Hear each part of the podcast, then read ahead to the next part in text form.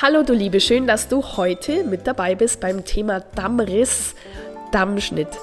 Wie komme ich aktuell auf dieses Thema? Also wir hatten gerade in meinem Online-Geburtsvorbereitungsprogramm Geburtsheldin das Thema körperliche Geburtsvorbereitung. Und da geht es darum, unter anderem, wie du deinen Damm vorbereiten kannst, dass es im besten Fall gar nicht zu einem Dammriss oder zu einem Dammschnitt kommt. Und weil ich gerade so drin bin in dem Thema, dachte ich mir, dass ich dich gern als treue oder vielleicht zukünftig treue Hörerin meines Podcasts da gerne mit informieren möchte. Ich heiße Stefanie Waller, ich habe zwei Söhne auf die Welt gebracht und Dammriss und Dammschnitt gehören zum großen Thema Geburtsverletzungen und Teil meiner Geburtsvorbereitung, wie eben zum Beispiel meines Programms Geburtsheldin, ist es immer, dass ich Frauen darüber aufkläre, wie es für sie im besten Fall möglich ist, überhaupt keine Geburtsverletzung davonzutragen. Und ich bin bestes Beispiel dafür, also bei meinen beiden Geburten bin ich ohne Dampfverletzungen davongekommen. Ich habe mich natürlich sehr stark mental vorbereitet gehabt, aber darüber hinaus auch körperlich. Und das ist für mich ein mega, mega wichtiger Punkt. Es ist jetzt so, dass eine Geburtsverletzung wie ein Dammschnitt oder ein Dammriss das ist jetzt nicht äh, lebensbedrohliches, das ist aber etwas, was die Lebensqualität einschränken kann. Und ja, wenn wir uns einfach anschauen, was nach der Geburt auf uns Frauen zukommt, Wochenbett, Stillen, Wochenfluss, Dinge, die uns ja schon ziemlich fordern, äh, dann ist es doch schön, wenn wir uns zumindest über das Thema Geburtsverletzungen keine Sorgen machen müssen, keine Gedanken machen müssen und deswegen ist für mich immer wirklich, wirklich wichtig in der Geburtsvorbereitung, dass ich über das Thema körperliche Geburtsvorbereitung spreche. So, so viel zu dem Thema. Einleitend. Also, wir schauen uns an, was ist der Dammriss, was ist der Dammschnitt, wann wird was in Anführungsstrichen gemacht, wann kann was passieren. Und first of all möchte ich gerne noch sagen, ich klinge sehr nasal, das hört man. Ich habe einen unglaublich starken Schnupfen zurzeit, aber mir ist es jetzt wirklich ein Anliegen, das Thema mit dir zu besprechen. Deswegen sehe es mir ein bisschen nach, dass ich wie ein kleiner Elefant klingen mag. Zunächst einmal die Frage, was ist denn der Damm überhaupt? Ja, also man beschäftigt sich häufig erst in der Schwangerschaft mit dem Thema Damm. Also der Damm, das ist das Gewebe zwischen der Scheidenöffnung und dem After. Und unter der Geburt kann der Damm durch den Kopf des Neugeborenen, der ja durch die Scheidenöffnung rauskommt, so stark gedehnt werden, dass dieses feine Gewebe einreißt. Wenn dieses Gewebe einreißt, dann ist es ein Dammriss. Und es gibt gewisse Möglichkeiten, wie gesagt, durch die körperliche Vorbereitung diesen Damm vorzubereiten, elastischer zu machen, ähm, auf diese Strapaze sozusagen vorzubereiten, weil ich, ich zeige dann immer auch ein sehr eindrückliches äh, Bild in der Geburtsvorbereitung. Das können wir jetzt hier natürlich nicht machen. Aber du, sieht man mal, wie sich diese, diese Scheidenöffnung natürlich dehnt im Moment des Kopfdurchtritts oder im Moment, wenn der Popo durchtritt, wenn das äh, Baby in Beckenendlage liegt. Und äh, das ist natürlich schon eine immense Dehnung. Natürlich ist das Gewebe recht flexibel, aber es kann natürlich trotzdem passieren, dass das Gewebe dem nicht so ganz standhält. Bei allem, was ich dir jetzt gleich erzählen werde, ist mir wirklich wichtig zu sagen, vorab, hier geht es mir immer darum, aufzuklären, zu sagen, was kann theoretisch passieren, was passiert auch praktisch bei Frauen, nicht bei allen im Übrigen. Ich bin ja, wie gesagt, das beste Beispiel dafür. Aber mir geht es immer darum zu sagen, was kann passieren und vor allem aber auch zu präsentieren, was gibt es präventiv, was wir in der Hand haben und mit was wir uns vorab beschäftigen können. Also bei diesem Dammriss ist es so, dass es unterschiedliche Schweregrade gibt aus medizinischer Sicht, Schweregrad 1 bis 4 und je nachdem, wie weit der Dammriss fortschreitet und was davon noch betroffen ist, ist der Schweregrad hinterlegt. Der schlimmste oder der höchste Schweregrad ist der, wo wirklich dann auch der After und der Darm mit angegriffen ist. Da geht es also dann schon recht weit. Und Da ist es so, dass da nach der Geburt ein größerer operativer Eingriff notwendig ist. Es verheilt in der Regel gut, aber es dauert natürlich dann seine Zeit. Ein Dammriss ersten Grades ist ein ganz leichter Dammriss. Da ist es meistens nicht einmal notwendig zu nähen, aber ja, so in den mittleren Bereiche wird dann nach der Geburt genäht mit einer lokalen Betäubung. In der Regel werden da Faden oder Fäden verwendet, die sich sogar nach einigen Tagen von ganz allein auflösen. Also das ist dann äh, so, dass es dann nicht nochmal ein Fädenziehen braucht an so einer ja doch etwas empfindlichen Stelle. Der Dammriss ist also etwas, was natürlich passiert. Der Damm reißt einfach. Ja, wenn man es nicht aufhalten kann, dann reißt er einfach. Der Unterschied zu dem Dammschnitt ist, dass der Dammschnitt bewusst gemacht wird mit einem medizinischen Instrument, mit einer Schere zum Beispiel. Also da wird wirklich der Damm mit einem kleinen Schnitt erweitert, eben mit einer Schere und mit einem Skalpell, um den Scheidenausgang zu vergrößern. Und der Schnitt wird von den Frauen nicht als schmerzhaft empfunden, denn der wird wirklich während der absolut letzten Phase der Geburt, das ist die Phase des aktiven Schiebens, während einer der letzten Presswehen durchgeführt. Und das ist ein Bereich oder das ist eine Zeit, ein Zeitpunkt, wo das Gewebe zwischen Scheidenausgang und After schon sehr stark gespannt ist und eher schmerzunempfindlich ist. Es wird allerdings, also meines Wissens nach, auch sehr häufig vorab sozusagen in der Presswehe davor eine kleine lokale Anästhesie gesetzt, ähm, sodass man als Frau dann wirklich das nicht spürt. Also der Dammschnitt, das mag jetzt vielleicht etwas ja, brutal klingen, aber das ist etwas, was man als Frau nicht spürt. Es ist aber ein medizinischer Eingriff, der ein Okay von dir braucht. Ich bereite ja Frauen immer so vor, dass sie sich vorab darüber Gedanken machen, was sie denn für Geburtspräferenzen haben. Und äh, in dem ganzen Zusammenhang besprechen wir auch immer die goldene Frage. Die goldene Frage ermöglicht es dir während der Geburt zu verstehen, warum etwas gemacht wird. Und gerade auch beim Dammschnitt ist es so, dass ich es wirklich wichtig finde, dass man als Frau versteht, warum das jetzt gemacht wird, was der Vorteil ist, weil es ist ein Eingriff, der, wie gesagt, ähm, dann häufig damit einhergeht, oder bei einem Dammschnitt wird meines Wissens nach immer genäht. Und es kann damit ja auch immer mit einer Infektion einhergehen. Ich meine, die Wahrscheinlichkeit ist wirklich massiv gering, aber dennoch, es ist ein Eingriff, bei dem du d'accord sein solltest, bei dem du sagen solltest, ich bin damit absolut einverstanden. Der Dammschnitt, warum wird der gemacht? Also, da gibt es verschiedene Gründe dafür. Ich kann äh, mal einige aufzählen. Also wenn dein Baby zum Beispiel in Beckenendlage liegt, also wenn der Popo als erstes kommt, der nimmt sehr viel mehr Platz in Anspruch beim Rauskommen als jetzt das Köpfchen des Babys, dann wird ein Dammschnitt gemacht, häufig einfach um mehr Platz zu schaffen. Bei äh, Geburten, die vaginal operativ sind, wie zum Beispiel Vakuum- oder Zangengeburten, wird es auch gemacht, um mehr Platz zu schaffen. Auch wenn man merkt, dass die Herztöne des Babys eklatant schlechter werden, um sozusagen die Geburt in der letzten Phase zu beschleunigen, wird auch das gemacht, weil das Kind einfach weniger, dem Kind, das Kind ist weniger Stress ausgesetzt, um so diesen letzten kleinen Schritt zu schaffen, weil es dann sozusagen ohne äh, großen Druck rauskommen kann. Auch bei Frauen, das betrifft Gott sei Dank unsere Breiten gerade nicht so stark, aber bei Frauen, die Genitalverstümmelungen erleben mussten oder haben, äh, ist es so, dass das Narbengewebe ja sich nicht so gut dehnen kann, weil es verhärtet ist und dann wäre die Öffnung gegebenenfalls zu klein. Sehr, sehr schweres Thema. Äh, ja, aber auch da wird es gemacht. Und natürlich aus einem guten Grund, nämlich ein Dammschnitt ist kontrolliert. Da kann der Arzt oder die Ärztin kontrolliert den Scheidenausgang öffnen. Im Gegensatz zu einem Dammriss, der ja unkontrolliert reißt. Da ist es ja nicht so, dass jemand sagt, so bis hierher und nicht weiter, sondern der reißt so, wie er eben Platz braucht, der Damm. Und das ist der Grund, wenn man schon sieht, da könnte jetzt was reißen, dass man dann einen Dammschnitt macht. Und jetzt sage ich dir noch was, ganz spannend. In den 1970er Jahren wurden bei rund 90 Prozent der gebärenden Frauen Dammschnitte sozusagen als Routineeingriff durchgeführt.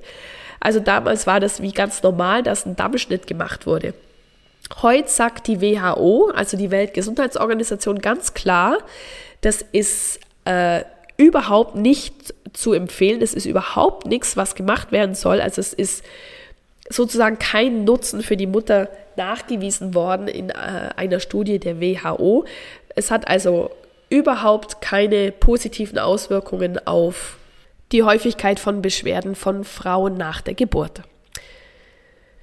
Falls du dir jetzt die Frage stellst, wann wird denn eben was gemacht, was ist besser, was ist schlechter, wenn es überhaupt notwendig ist. Inzwischen ist es so, also vor einigen Jahren lag die Dammschnittrate in Deutschland noch bei ungefähr 60 Prozent und heute liegt sie bei 20 bis 30 Prozent. Sie ist also sehr zurückgegangen, die Dammschnittrate. Woran liegt es? Das liegt daran, dass viele Hebammen und auch immer mehr Ärzte mittlerweile wirklich den natürlichen Dammriss bevorzugen, weil er besser abheilt und weniger Schmerzen verursacht als ein Schnitt. Beim Dammriss ist es so, dass die, die Wundkanten, die haben mehr Fläche. Und dadurch ist es einfacher, dass sie wieder zusammenwachsen und abheilen. Im Gegensatz zu einem Schnitt, wo du ganz gerade Kanten hast, ist es so, dass weniger Fläche ist und dadurch ist es nicht, also es ist sehr, sehr leinhaft erklärt, das ist mir klar, aber wir brauchen auch nicht in die Tiefe gehen. Es geht darum, dass der Dammschnitt äh, nicht so schnell und so gut verheilt, in der Regel wie ein Dammriss. Andererseits ist es so, dass sich der Schweregrad beim Dammriss eben kaum kontrollieren lässt und deswegen ist der Dammschnitt dahingehend besser zu kontrollieren. Wenn es jetzt für dich bei der Geburt eines Kindes so ist, dass du einen Dammschnitt wirklich nur im Notfall wünschst, dann ist es wichtig, dass du dir vorab im Zusammenhang mit den ganzen Geburtspräferenzen dir Gedanken drüber machst und mit deiner Hebamme bzw. mit dem Geburtsort darüber sprichst vorab, damit die dann auch wissen bei deiner Geburt, wir machen das nur im absoluten Notfall und nicht, weil wir jetzt gerade das Gefühl haben, das wäre jetzt gerade noch ganz, ganz gut. Ähm, du kannst zum Beispiel auch vorab beim Geburtsort, wo du dein Baby auf die Welt bringen wirst, mal fragen, wie hoch ist denn die Rate des Dammschnitts? Da gibt es also wirklich unglaublich viele, also eine äh, unglaublich große äh, Unterscheidung.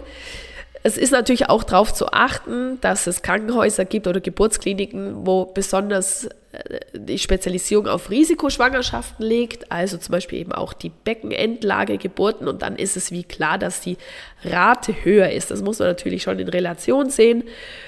Und ähm, aber wenn das für dich ein Thema ist, wenn du sagst wirklich Dammriss ist etwas, was ich gerne umgehen möchte, dann kannst du dir ja da einfach mal die Zahlen sagen lassen. Wenn es beim Dammschnitt zu, dazu kommt, dass genäht wird, dann hatte ich ja schon gesagt, werden die Fäden sich in der Regel von selbst auflösen. Grundsätzlich wird dennoch eine Nachsorge gemacht und das, äh, ja, um die Wundheilung zu kontrollieren und das wird durch die Hebamme bei dir zu Hause gemacht. Also die Hebamme, die Wochenbetthebamme, die dich begleitet und betreut, die wird hier auch die Nachsorge machen, wie die Wundheilung voranschreitet. Ja, wie können wir denn jetzt so eine Dammverletzung vorbeugen? Das ist auch das, was ich dir jetzt äh, gleich erzählen werde, ist jetzt einfach nur mal ein kurzer Abriss drüber, über das, was es alles gibt. Am Ende geht es darum, den Damm schon vor der Geburt elastisch zu machen, das schön weich zu machen. Und da kannst du mit einigen Maßnahmen zu Hause wirklich ganz viel ja, möglich machen. Du solltest dabei darauf achten, dass du mit den Vorbereitungen circa vier, fünf Wochen vor dem errechneten Geburtstermin beginnst. Und äh, da bietet sich zum Beispiel die Dammmassage an. Das ist eine Massage, bei der du mit einem hochwertigen Öl, und es gibt spezielle Öle für die Vorbereitung des Damms, äh, den Bereich des Damms massierst und sozusagen dieses Gewebe dadurch elastischer machst. Bei der Dammmassage wie auch bei anderen Vorbereitungsmethoden, wie zum Beispiel mit einem Gerät, mit dem Epino zum Beispiel oder mit dem Anibal, ist es so, dass du ja eben circa vier, fünf, vielleicht sogar sechs Wochen vor ET damit beginnst, einfach damit wirklich genügend Zeit vergeht bis zur Geburt, äh, weil ich meine, ein Baby kann ja auch mal locker zwei, drei oder auch vielleicht auch mal vier Wochen vorher auf die Welt kommen. Deswegen ist es, bietet sich an, circa fünf Wochen vorab zu beginnen. Und es ist so, das Wichtigste dabei ist, nee, nicht das Wichtigste. Es gibt mehrere sehr wichtige Punkte. Zwei wichtige Sachen sind da, drei wichtige Sachen sind dabei. Das machen wir so. Punkt eins, anfangen. Punkt zwei, regelmäßig machen. Und Punkt drei, bis zum Schluss. Also das heißt, nicht die Dammmassage drei Wochen machen und dann sagen, ja gut, jetzt, äh, jetzt habe ich es ja gemacht, das wird jetzt schon laufen und das Baby kommt dann erst drei Wochen später auf die Welt, dann ist der Damm wieder in die Ursprungs, in den Ursprungszustand zurückgegangen, weil das Gewebe sich sehr schnell wieder regeneriert.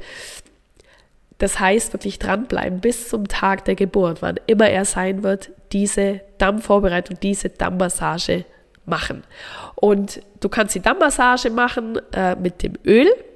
Du kannst aber zum Beispiel auch äh, sogenannte Sitzbäder machen mit Heublumen oder Lindenblüten. Das heißt, du würdest dir ein, ein äh, zum Beispiel eben ein Sitzbad machen mit einem dampfend heißen Wasser und da sind Heublumen drin oder Lindenblüten und da bietet sich zum Beispiel an, diese heiße Schüssel in die, äh, ins WC hineinzustellen und dann ganz normal aufs WC zu sitzen, sodass das sozusagen von unten nach oben dampft und äh, du auch nicht Gefahr läufst, dass dieser Topf oder wo auch immer dieses heiße Wasser drin ist, dass das umfallen könnte und dich verletzen könnte. Es gibt auch sozusagen die Möglichkeit, Gymnastik zu machen, um die Elastizität des Damms zu fördern. Da gehst du mit geöffneten Knien in die Hocke oder setz dich mehrmals pro Tag in den Schneidersitz, um den Bereich zu dehnen.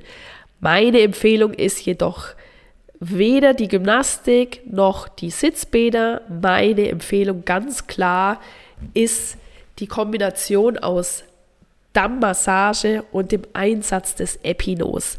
Epino ist ein Gerät, das du zum Beispiel online bestellen kannst oder wahrscheinlich kannst du das auch in gewissen äh, Geschäften kaufen. Das wüsste ich jetzt ehrlich gesagt nicht, wo ich es kaufen würde, aber es kann man gut online bestellen. Und es ist ein Gerät, das ein bisschen Geld kostet, das ist so.